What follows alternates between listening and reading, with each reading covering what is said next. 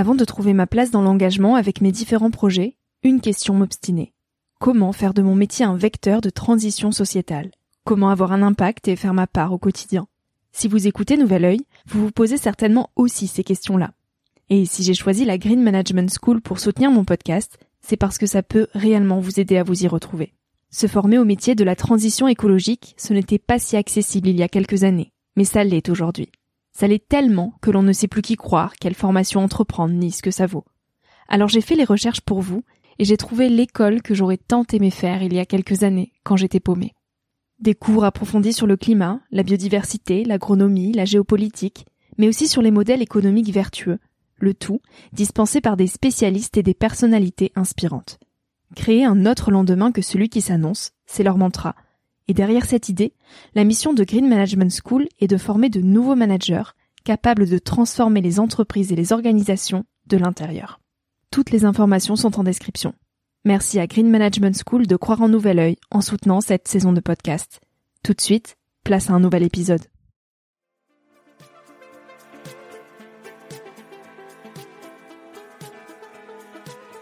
Hello, je suis Victoria et je te souhaite la bienvenue sur Nouvel Oeil. Chaque semaine, je tends mon micro jaune à une personne qui m'inspire pour poser mes questions sur ce qui fait nos vies. À travers le parcours audacieux de mes invités, je questionne la confiance en soi, l'écologie, le sens d'une vie, l'amour, la liberté, bref, autant de sujets qui traduisent un monde qui bouge et qui rythme nos vies. Alors je t'invite à emprunter un nouvel œil pour regarder le monde sous un autre angle, pour te recentrer sur ce qui est essentiel et sur qui tu es pour t'aider à trouver ton chemin et surtout à oser.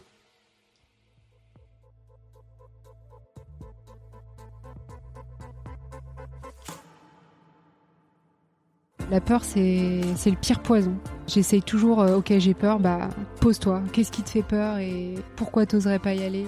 Je pense que l'envie t'amène à des choses euh, qu'il faut pas se bloquer. Si tu réfléchis, tu vas dire ah non, je peux pas faire ça, je peux pas faire ça, je peux pas faire ça. Et en fait, euh, si t'as l'envie, ça te porte vraiment.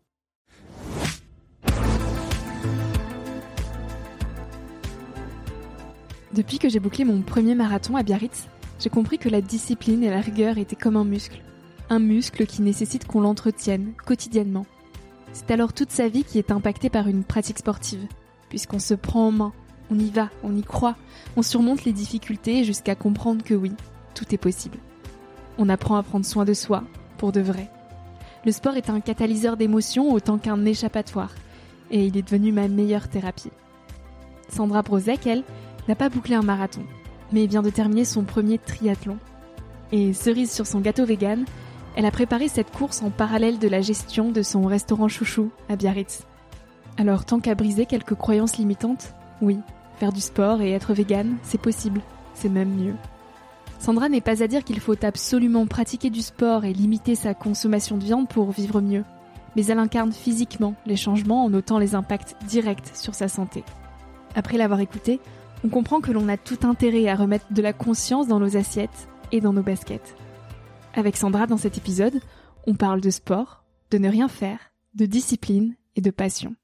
J'espère que cette écoute aura le goût d'un cake vegan. Salut Sandra. Salut. Merci de m'accueillir chez toi. Ça fait un petit moment que on cherche une date pour faire cette interview. Oui, c'est vrai. On y est bien prise. Ouais.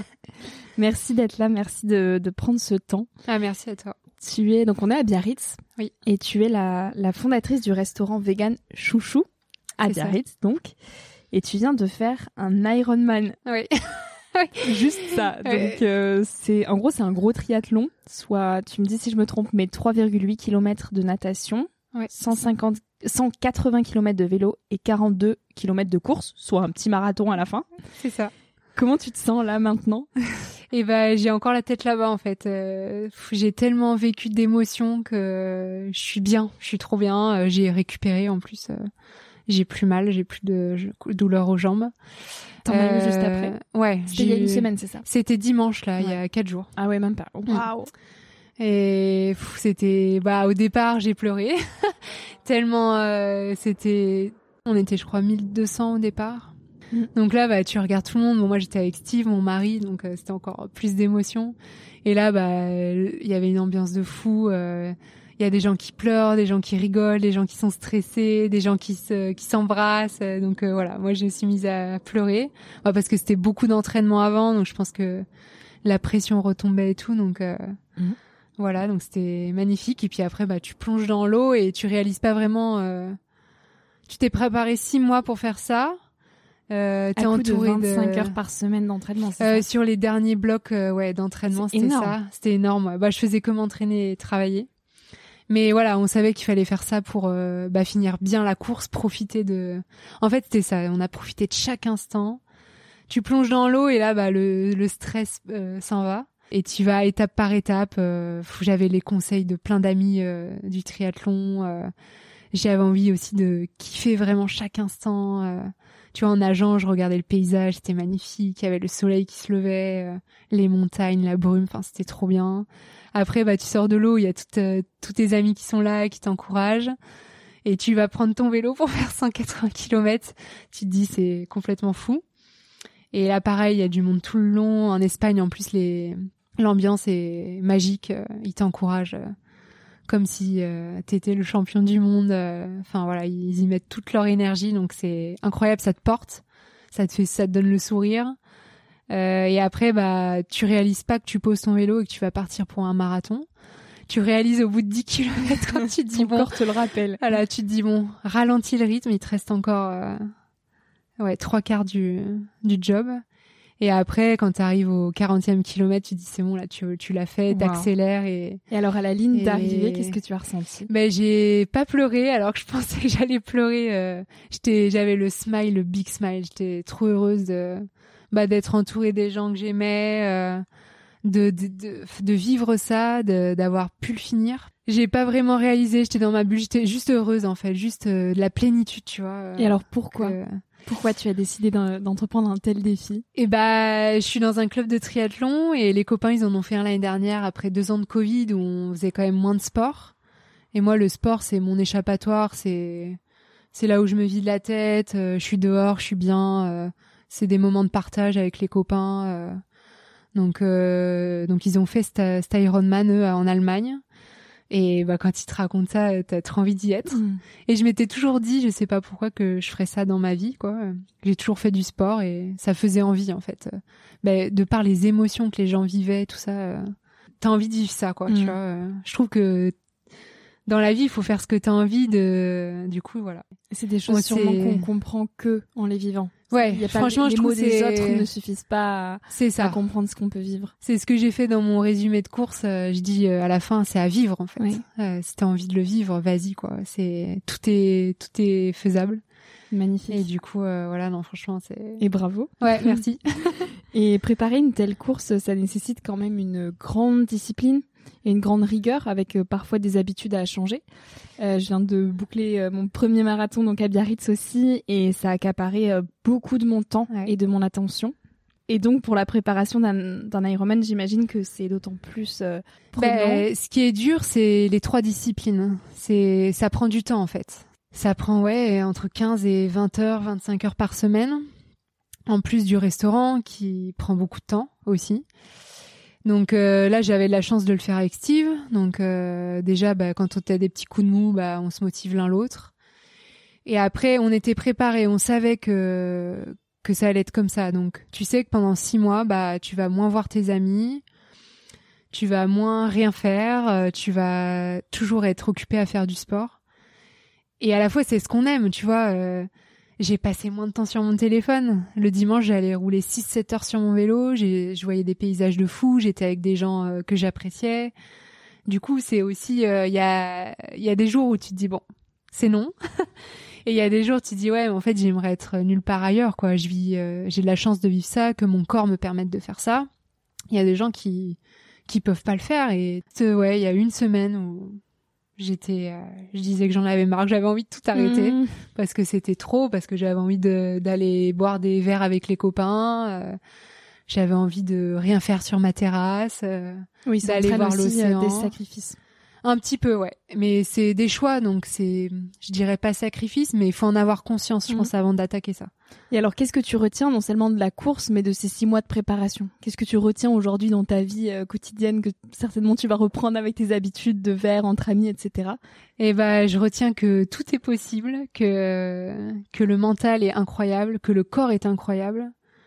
Le sport, ça me fait vivre des émotions que je vis nulle part ailleurs, et rien que pour ça, euh, je continuerai le, le sport, quoi. C'est quand tu te retrouves sur une ligne de départ là avec tu connais pas l'histoire des gens, mais tu vois le sourire. Enfin, tu vois, c'est. En fait, c'est des humains qui se retrouvent ensemble et pour juste kiffer et c'est des bonnes vibes. T'oublies tout, tu vois. Tu es dans ta bulle et ça fait du bien. Et en termes d'hygiène de vie qui a nécessité euh, la préparation de cette course, est-ce qu'il y a des choses que tu vas garder dans ton quotidien? Peut-être un cycle de euh, sommeil régulier, une alimentation saine, même si je sais que tu manges très sain, on va reparler de ton restaurant. Mais... Ouais, bah, je mange euh, très sain de base. Là, j'ai fait quand même plus attention euh, à mon apport euh, en protéines parce que bah, je faisais plus de sport que la normale entre guillemets, de, des recommandations, on va dire. Donc pour la récupération, en fait, je faisais vraiment attention à ça. Et après, euh, on va dire que j'ai déjà une vie saine, donc peut-être plus ouais prendre du temps pour bien dormir et tout parce que là on se forçait à se reposer faire des siestes et tout plutôt que de de se laisser un peu déborder. Euh, en fait, quand t'es en forme, tu te t'y vois plus clair. T'es tu sais quand t'es avec les gens, t'es plus avec eux. Tu vois ce que je veux dire? Il y a en fait il y a plein de trucs. T'es plus présent en fait. Et du coup, je pense que ça, ouais, je vais faire plus attention à ça, euh, au sommeil. C'est important. Après cette longue aparté sportive, on va rentrer dans le vif avec une question euh, récurrente du podcast. Qu'est-ce que la vie t'a appris jusqu'à aujourd'hui? Euh, qu'il faut toujours croire euh, en ses rêves, si on peut dire rêve, je sais pas, mais en tout cas, si t'as envie de faire quelque chose, moi, en tout cas, c'est ce que je retiens vraiment de la vie, c'est si t'as envie, tu peux, vraiment. Je pense que l'envie peut te t'amène à des choses euh, que il faut pas se bloquer. Euh, en fait, si tu réfléchis, tu vas dire ah non, je peux pas faire ça, je peux pas faire ça, je peux pas faire ça. Et en fait, si t'as l'envie, ça te porte vraiment. Après, j'ai de la chance, je dis toujours. Hein, euh, je suis bien accompagnée, euh, j'ai, je suis très bien entourée, mais si j'avais pas cette envie, je pense que j'aurais pas réussi à, à créer le restaurant mm-hmm. parce qu'il y avait eu plein de freins et du coup, faites, faites ce que vous avez envie. Moi, c'est ça que la vie, elle me, elle mm-hmm. m'apporte faire, faire ce que tu as envie, vivre, euh, ouais, vivre, ça. Et surtout qu'avant euh, cette vie que tu vis aujourd'hui, tu as eu mille vies différentes. Euh, je me demande à quoi est-ce que tu aspirais quand tu avais 20 ans, avant d'être infirmière Parce qu'on va en reparler, mais tu étais infirmière avant de mettre euh, les, mains euh, dans les plats. À 20 ans à Bah, à 20 ans, j'étais franchement pas bien dans ma peau. J'ai toujours aimé la vie, j'ai toujours aimé faire ce que je voulais, j'ai toujours été un peu... J'écoutais pas forcément mes parents, je malgré ma timidité et le fait que je sois pas forcément bien dans, dans ma peau, euh, j'ai toujours été vers, ce que je voulais faire. Et ça m'a amené aujourd'hui à être bien, quoi, à prendre confiance et tout. Et à 20 ans, bah, je disais, bah voilà, il faut faire un métier pour euh, faire un métier. Donc, euh, je voulais pas faire trop d'études. Mm. Que c'était la vie, ouais, et que tu te fous un peu dans le moule. Et franchement, je retournerai pas à mes 20 ans. même si c'était une étape de ma vie, mais et que j'ai tellement appris euh, parce que bah j'avais pas confiance au final, donc ça m'a amené à, à vivre des expériences pas cool, mais qui t'amènent au final à prendre confiance en toi et et à t'amener là où t'es là aujourd'hui, à être bien. C'est inévitable de passer par des expériences un petit peu euh, compliquées pour prendre confiance? Pour moi, oui, en tout cas. Euh, quand t'as pas confiance en toi, euh, bah quand tu surmontes des étapes euh, un peu compliquées, bah tu te dis ok, t'es capable de faire ça, mais tu peux, tu peux encore euh, voilà aller au-delà de ça, prendre confiance et et en fait peut-être que tout est possible quoi. Et alors avant de, de fonder ton restaurant à Biarritz, tu étais infirmière. Ouais. Comment on passe d'infirmière à restauratrice? Qu'est-ce qui s'est passé? Ben, je suis devenue infirmière assez jeune, à 21 ans. Donc euh, bon, t'es face euh, dès l'école d'infirmière, t'es un peu euh, face. Euh, c'est c'est violent quand même. T'as des gens malades autour de toi. Ça te fait grandir aussi du coup. Donc moi, j'ai choisi ce métier parce que c'était pas une vocation, tu vois, de base. J'aime les gens, tu vois, j'aime prendre soin des gens. Mais quand j'allais à l'hôpital, quand j'avais 15 ans, je tombais dans les pommes, tu vois. Genre, mm. une prise de sang, je regarde toujours pas quand on me fait une prise de sang. Mais voilà, c'était un métier où je pensais que j'allais m'y retrouver, prendre soin des gens. Il y avait le côté technique que j'aime bien. Du coup, je suis, je suis arrivée vite au bloc opératoire qui me manquait un peu de relationnel avec les patients, mais euh, à la fois j'étais pas trop attachée non plus, parce que les cinq premiers mois de mon activité d'infirmière, euh, j'étais, j'ai fait beaucoup de cancérologie, euh, de gastro, de gastro, donc tu as des pathologies lourdes et tout, et moi j'avais tendance à, à, avoir du mal à prendre de la distance. Donc le bloc opératoire, ça me convenait pas mal, sauf qu'au final, je me rendais compte que on prenait pas assez soin des gens, tu vois, on les voyait dix minutes avant qu'ils se fassent opérer pour leur poser euh, des questions euh, toujours les mêmes. T'avais pas le temps, quoi. Donc ça, ça me posait un problème. J'avais l'impression d'être plus euh, prendre soin des chirurgiens que des gens. Mm. Et donc je me suis dit, ok, qu'est-ce que je fais, quoi? Là, t'es en train de, je voulais pas devenir aigri, tu vois. Je voulais pas est-ce que c'est à ce moment-là que l'Australie euh, arrive dans ta vie Ben, je suis partie en Australie. Euh, ouais, je suis partie en Australie et j'ai découvert la cuisine végane. Et quand je suis rentrée, j'ai bossé un peu en tant qu'infirmière et j'ai dit ok, bon là, il faut que je fasse autre chose. Et puis avec Steve, on a dit bah pourquoi pas un resto. J'adore cuisiner. Et, je me suis dit bah c'est un lieu. souci de santé aussi qui est arrivé au milieu de tout ça. Oui, j'ai eu des problèmes digestifs et tout. Et en fait, tout s'est un peu mêlé. En fait, j'étais encore infirmière. Je revenais d'Australie où j'ai découvert la cuisine végane. Et c'est vrai que du coup, euh, je me suis plongée là-dedans. Et je me suis dit, bah là, il n'y a pas de restaurant vegan, tu vois. On est devenu vegan avec Steve et on s'est dit, bah on peut manger nulle part. Et j'ai dit, bah euh, ok, bah, on y va, quoi. On crée un lieu où on va pouvoir prendre soin des gens, faire découvrir la cuisine euh, végétale. Et c'est un peu en lien avec le métier d'infirmière aussi, parce qu'au final, l'alimentation, comme, comme on le sait, c'est le premier médicament. Mmh. Donc voilà, c'est comme ça que, que Chouchou s'est créé.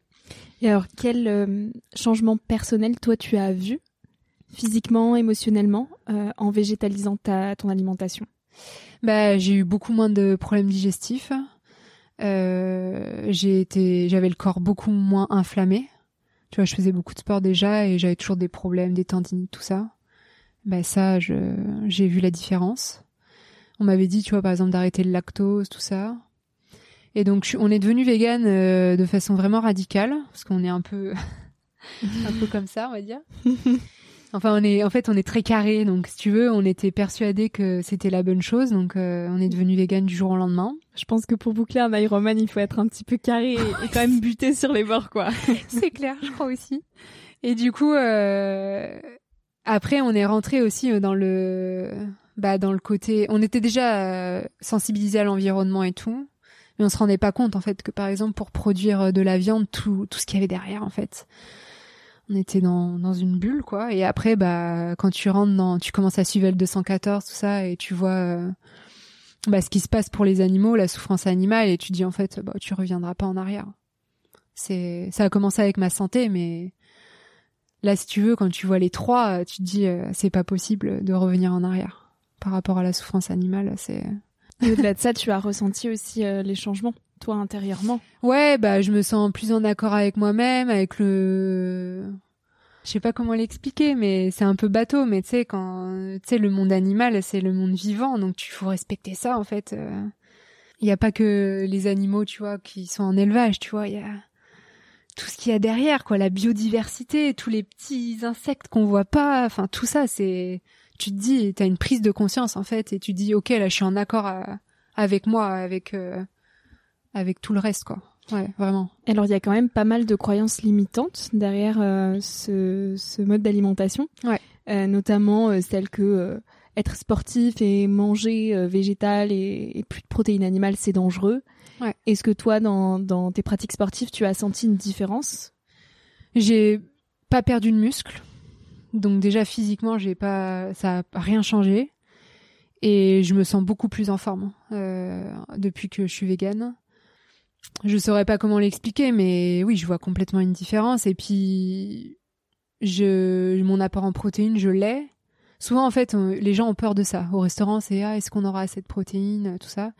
Et en fait, je leur explique que on n'a pas besoin de tant de protéines que ça par jour à part quand tu fais un Ironman, tu vois là, nous, il fallait qu'on fasse vraiment attention à notre à notre dose par jour pour bien récupérer.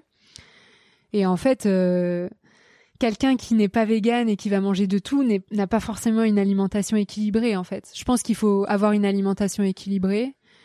Mais quand tu deviens vegan, tu cuisines plus. Alors moi, je cuisinais déjà beaucoup, mais tu découvres tellement de légumes et puis du coup, tu t'intéresses à ça en mm. fait. En fait, tu t'intéresses à les apports que tu dois avoir, euh, d'où c'est produit, d'où c'est produit, comment c'est euh, produit. produit, tous les. Après, moi, j'ai la chance d'avoir grandi. Euh, mes parents avaient un jardin, on n'a jamais mangé de conserve, de choses comme ça. Mais quand tu vois tous les tous les euh, je sais pas quoi là dans les, additifs, dans les additifs, on n'y comprend rien. C'est ouais. En fait, ce qu'il faut faire, c'est il faut manger équilibré, il faut avoir un apport de protéines, ce qui est possible en végétal, parce qu'il y a plein de protéines végétales, il y a des protéines dans les bananes, on le sait pas, mais il y a des protéines dans tout, en fait, dans le brocoli, dans, dans plein de choses. Alors certes, c'est des petites euh, proportions, mais ajouter en plus, euh, c'est... Est-ce que tu peux nous en citer euh, des protéines végétales principales? Parce qu'il y en a peut-être qui se rendent pas compte que par exemple dans des pois chiches ou dans des lentilles, ouais, il peut pois y en avoir. chiches, lentilles, haricots rouges, euh, le sarrasin. Il faut surtout bien associer les légumineuses et une céréale pour mm. que ça soit bien assimilé. Après, t'as le tofu. Ouais, voilà, on a, je pense qu'on a fait le tour des plus connus entre guillemets. Euh, il y a le chanvre aussi. Il y a, y a pas mal de protéines, protéines donc. Euh, et une autre croyance limitante que j'aimerais qu'on aborde, c'est celle euh, du fait que mm, c'est plus cher de manger sain et bio. Parce que au-delà du fait que tu es vegan avec chouchou, mm. c'est aussi sans gluten, il me semble, et bio et local. Ouais. Euh, est-ce que c'est forcément plus cher de bien manger? Euh, Moi, je pense pas parce que tu vois, je vais au marché et mes petits producteurs, bah, bah, moi, ils me font payer toujours le même prix depuis 4 ans. Donc, je pense que si tu sélectionnes euh, où tu vas, en fait, tes produits, en plus, ça t'apportera plus de nutriments. Tu vas être plus calé à manger, je sais pas, deux énormes tomates cœur de bœuf que tu vois, quelque chose euh, d'un plat préparé où il y a du sucre euh, et qui t'apportera beaucoup plus en fait. Je pense que ça dépend où tu veux mettre ton budget, tu vois.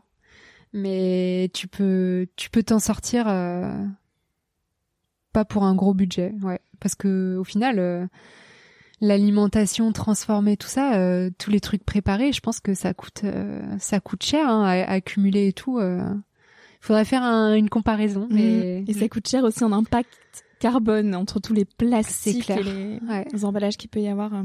Moi, je conseille toujours euh, manger brut, quoi. Mm. Alors, ça prend du temps de cuisiner, mais c'est hyper satisfaisant, en vrai, de cuisiner. Et puis, tu découvres plein de choses, plein de légumes, euh, plein de... Puis, des fois, t'es pas obligé de faire des choses compliquées. Tu te régales quand même. En plus, si tu as des bons produits, t'as pas besoin justement de les cuisiner de façon hyper sophistiqué. Et c'est même parfois les choses les plus brutes qui sont les meilleures. Ah ouais, c'est clair. Hein. Quand tu croques dans une tomate cerise, là, moi je suis trop heureuse. Hein. Ou une carotte. une carotte, un melon, euh, ouais, c'est clair. Alors l'été c'est plus simple. J'avoue que c'est mm. plus simple, mais l'hiver avec les courges et tout, il y a plein, tellement de diversité. En plus, on a la chance de vivre dans un pays où on a oh, un choix de fruits et légumes euh, quand même euh, assez incroyable quoi. Puis les saisons sont bien faites. Ouais. Ça passe, tu te lasses, tu vois, et bah ça y est, la nouvelle saison elle arrive donc. Donc non, je pense que c'est c'est possible. Mhm. Mm.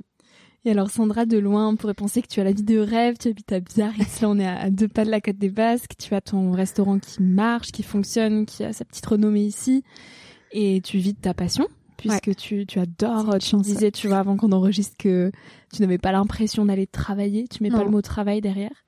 Mais euh, le penchant dans tout ça, c'est que euh, tu peux vite aussi t'oublier dans ta passion. Ouais. il y a quelques mois, quelques années, tu as frôlé le burn-out. Est-ce que tu peux nous parler un petit peu de cette période dans laquelle tu t'es oublié finalement dans ta passion? Ouais, ben en fait, tu deviens exigeant, tu veux toujours faire mieux, toujours plus. Tu sais pas vraiment pourquoi, mais tu te mets cette exigence parce que ça marche et du coup tu dis bah allez, il y a du potentiel, donc euh, tu bosses toujours plus tu 7 sur 7, euh, tu fais 400 heures par mois. tu pour l'été, je parle hein. mais voilà, tu en fait, tu te t'engouffres là-dedans. Et puis après, il y a eu le Covid. Donc le premier Covid euh, on était resté à la maison, puis après ben on a fait emporter. Du coup, tu prends conscience que tu dis ah ouais, c'est quand même bien de rien faire. Tu te dis euh, ouais, il y a peut-être un juste milieu quoi entre trop faire et rien faire. Mais après le gros Covid où on a fermé sept mois, t'es tellement heureux de réouvrir ton restaurant qui est resté fermé sept mois sans vie à l'intérieur. Et bah tu rebosses comme euh, comme une ouf et tu vois tu vois pas grand monde à part les clients et encore t'as pas le temps. Et du coup, euh, bah t'arrives à un point où tu te dis bah en fait j'ai envie de tout arrêter parce que mais est-ce que travailler autant, c'était une nécessité financière où il fallait euh, que tu rentabilises le restaurant? Ou est-ce qu'il était rentable même si tu travaillais un peu moins et qu'au final c'était juste euh, peut-être quelque chose à régler avec toi-même de cette euh, envie d'en faire toujours plus? Non, c'était. Je pense pas que c'était pour moi. C'était vraiment le stress de. Bah, tu sais jamais ce qui peut t'arriver. Il faut avoir de la trésorerie de côté qu'il y a toujours les charges qui tombent à la fin du mois et que ça va vite. Et ouais c'était plus ce côté euh, tu prends de l'avance quoi. prends un peu d'avance ouais si jamais il y a de nouveau un covid. Enfin ou n'importe quoi en vrai tu peux rien prévoir. Et en fait c'est ça qu'il faut se dire c'est que tu peux rien prévoir. Donc il faut essayer de vivre au jour le jour et de et de trouver le juste milieu. Et du coup je m'étais dit bon allez je le laisse quoi mon bébé quoi alors que mhm. c'est mon bébé tu vois c'est oui tu as pensé à fermer le restaurant. Ouais j'ai pensé à fermer le restaurant. J'ai des j'ai voilà toujours mon entourage qui a été là qui m'a permis de voir les choses autrement de me poser les questions. Et du coup bah là euh, j'ai adapté un autre rythme. Et il y a toujours du monde qui vient chez Chouchou et ça fonctionne quand même. Et et que c'est pas grave si on n'est pas ouvert le lundi mardi mercredi les gens ils pourront venir sur un autre jour. Et voilà en fait tout ça tu tu relativises et tu t'es mieux en vrai. Tu le ressens, tu passes plus. En fait, j'avais passé un temps où bah du coup tu délègues, t'embauches parce que bah il y a du monde et toi tu fais que manager et en fait je me suis pas retrouvée là-dedans. Moi ce que j'aime c'est cuisiner, euh, euh, aller au service. Tu vois là mon équipe elle sait tout faire. Euh, je les ai formés à la cuisine, enfin d'abord au service, après la cuisine. Tout le monde fait tout. On fait tous la plonge, tous la cuisine, tous le service, on tourne et on s'éclate quoi. Enfin, les filles, elles me le disent, elles ont pas l'impression de venir travailler et ça c'est c'est la plus belle récompense, tu vois. Et, moi de me retrouver à cuisiner, créer. Tu vois, j'arrivais plus à créer, je là bah là ça y est, trouver, tu vois, faut trouver son équipe, je pense, pour pas arriver à ce stade euh, limite euh, burn-out quoi. Donc aujourd'hui, tu as trouvé cet équilibre ou tu le cherches encore? Franchement, je l'ai je l'ai trouvé euh, je pense que je l'ai trouvé il y a quatre ans en arrière, je me serais jamais dit que c'était possible de préparer un Ironman en ayant un restaurant. Je, c'est, ça aurait été impossible. C'est le sport qui t'a sauvé? Le sport, ouais, ça m'a, c'est, c'est mon équilibre. Le sport, c'est, je vais courir une heure, bah ça y est, je suis, j'ai évacué. Euh, tu vois, t'as les idées plus claires. Euh, tu passes du temps, comme je te disais, euh, pas sur ton portable. Et ouais, ouais, le sport, c'est c'est vraiment mon équilibre. J'ai de la chance de pouvoir en faire et de que mon corps me permette de le faire et, et ouais. Aujourd'hui, la suite, tu la vois comment? Toujours chez Chouchou avec euh, et plus bah, d'employés ou moins? Bah du coup moins, plutôt moins parce que du coup moins de pression. Ouais. Mais je veux quand même continuer à travailler en équipe parce que tu vois, c'est du partage, c'est c'est chouette. Et ça fait des années là que je veux écrire mon bouquin de recettes, donc euh, je vais m'y mettre dessus je me dis si je peux passer 15 heures de sport par semaine, je peux passer au moins euh, même 5 heures par semaine sur un livre et ça sans que ça me prenne trop de temps et que je le vois comme une contrainte. C'est c'est vraiment un truc que j'ai envie de faire euh, de partager avec les gens. Les gens me le demandent en fait et du coup euh, je me dis ça peut être chouette. On peut faire un beau un beau souvenir du resto. Tu ressens que le sport t'a permis d'acquérir une certaine discipline? Maintenant, ouais. Euh, quelconque projet, tu te dis, bah, je trouverai le temps pour et, et, la rigueur sera là. Ah, mais c'est ça que m'a apporté l'Ironman, la discipline que j'ai pas forcément. je, je suis un peu, en fait, j'aime faire ce que j'ai envie de faire. Donc, si tu veux, tout ce qui est papier, compta, aller faire des courses pour acheter euh, des boîtes à emporter, tu vois, tout ça, ça, je le fais au dernier moment parce que j'ai pas envie de le faire. Mais là, j'étais obligée d'avoir une discipline. Et en vrai, j'ai envie de la garder parce que c'est quand même cool, quoi. Tu vois, tu fais ta compta au fur et à mesure tu, fais tout au fur et à mesure. Tu t'organises différemment du coup parce que tu commences à faire des listes, ça te simplifie la vie. De prendre le temps de faire ça pour après gagner du temps. Et ouais, ouais, c'est bien la discipline quand même. Mm. Est-ce qu'il y a pas un autre penchant où, du coup parfois il faut aussi se faire violence parce que euh, peut-être que là aujourd'hui euh, t'as pas euh, tu ressens pas l'énergie d'aller courir cette heure de course que tu avais prévue pour ta préparation, mais il faut que tu y ailles parce que c'est non négociable, c'est dans ton entraînement de la semaine. En fait, comment on jauge entre ok là je m'écoute et je lâche prise et je me repose et en fait non il faut que j'y aille. bah là pour la prépa Ironman, ah il y a les mouettes, les mouettes. pour la prépa Ironman, euh, c'était, on se l'imposait quand même parce que quand t'es fatigué, t'as pas envie. Mais on savait que on se l'imposait pas, pas de façon violente euh, parce que on savait que derrière, euh, bah, on allait pouvoir vivre une expérience de ouf. Donc voilà. Mais maintenant, au jour d'aujourd'hui, le sport, ça reste du plaisir. si j'ai pas envie, j'y vais pas, tu vois. Je, tu t'écoutes. Je m'écoute. C'est hyper important de s'écouter, ouais. Mm. Tu vois, j'adore lire, bah voilà, je vais lire. C'est, ça me fera tout autant de bien, quoi. Euh, c'est, ouais. Tu vois, je me dis, je referai pas un Ironman d'ici un petit moment, quoi, parce que c'est, c'est trop. En vrai, tu vois, on disait tout à l'heure, il faut, faut pas trop de trop, quoi. Mm, mm. Donc, euh, on l'a vécu, c'est énorme, et là, euh, faut, faut retrouver l'équilibre, être bien et pas en faire trop et mettre une heure d'écriture euh, ou de lecture dans l'agenda au même titre que tu que tu as mis une heure de natation ou, de, ou de vélo quoi. C'est ça. Trop chouette. La liberté, c'est quoi pour toi, Sandra? Euh, La liberté, euh... bah, c'est de se lever le matin et de se dire qu'on fait ce qu'on veut. et de... La liberté, c'est d'avoir le choix de faire ce qu'on veut en fait et de choisir euh, d'arriver à choisir sa vie, quoi, qu'on veut en fait. Euh. pour moi, la liberté, c'est tendre vers ce qu'on veut dans la vie, quoi.